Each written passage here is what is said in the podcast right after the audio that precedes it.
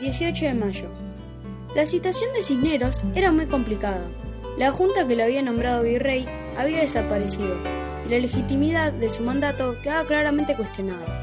La misma noche del 18, los jóvenes revolucionarios se reunieron en la casa de Rodríguez Peña y decidieron exigirle al virrey la convocatoria a un cabildo abierto para tratar la situación en que quedaba el virreinato después de los hechos de España. 19 de mayo. Tras pasar la noche tratando el tema, durante la mañana Saavedra y Belgrano se reunieron con el alcalde de primer voto, Juan José de Lesiga, y Castelli con el sindicato procurador, Julián de Leiva, pidiendo el apoyo del Cabildo de Buenos Aires para gestionar ante el virrey un cabildo abierto, expresando que de no concederse lo haría por sí solo el pueblo o moriría en el intento. El domingo 20 de mayo de 1810, la ciudad amaneció empapelada por la proclama del virrey Cisneros, que intentaba convencer a los ciudadanos de Buenos Aires de que en España no pasaba nada. España estaba en manos de Napoleón y el virrey estaba asustado y les pidió a sus, a sus colaboradores que trataran de que la transición fuera tranquila y los ilusionó con una contrarrevolución que contaría con el apoyo de Montevideo y el virrey de Perú. Ellos se rehusaron a brindárselos pidieron un cabildo abierto, al cual si bien primero se opuso terminó fijándolo para el día 22 de mayo en el Café de los Catalanes y en la Fonda de las Naciones. Los criollos discutían las mejores estrategias para pasar a la acción.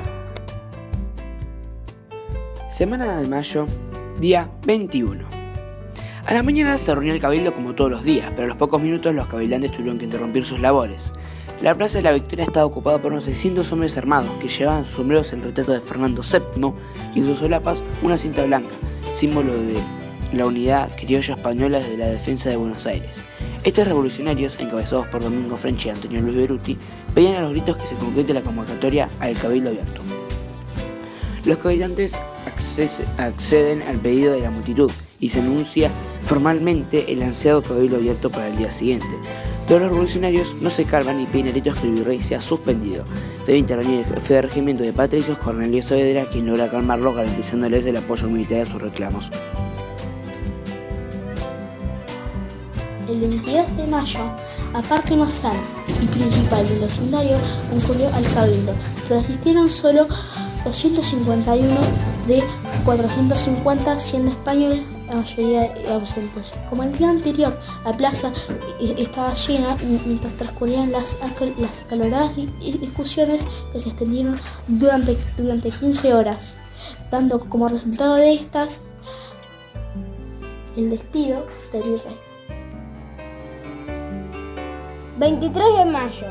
Por la mañana se reunió el cabildo para contar los votos emitidos el día anterior y elaboró un documento donde decía que el señor virrey debía cesar en el mando y que éste recaía provisoriamente en el cabildo hasta la elección de una junta. La demora en dar a conocer los resultados, la renuncia de Cisneros, más la, la composición de la junta, inquietó a muchos vecinos que fueron a la plaza donde se vivieron momentos de mucha tensión hasta el día siguiente. El jueves 24 de mayo de 1810 se confirma que el Cabildo había designado una junta de gobierno presidida por el virrey Cisneros, quien había sido destituido de su cargo burlando la voluntad popular. Esto generó la furia de milicias y del pueblo, que se presentaron esa misma noche en casa del soberano y unidos lograron su renuncia. La Junta quedó disuelta y se convocó nuevamente al Cabildo para la mañana siguiente. 25 de mayo. Durante la mañana del 25 de mayo, una gran multitud comenzó a reunirse en la Plaza de la Victoria, actual Plaza de Mayo, liderada por los militantes Domingo French y Antonio Beruti quienes repartían escarapelas celestes y blancas entre los concurrentes como símbolo de patriotismo. Reclamaban la renuncia definitiva del rey Cisneros y la formación de una junta de gobierno. Ante la demora de emitirse la resolución, la gente comenzó a agitarse reclamando, el pueblo quiere saber de qué se trata.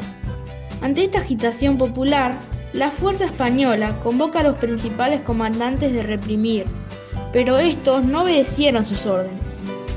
Cisneros seguía resistiéndose.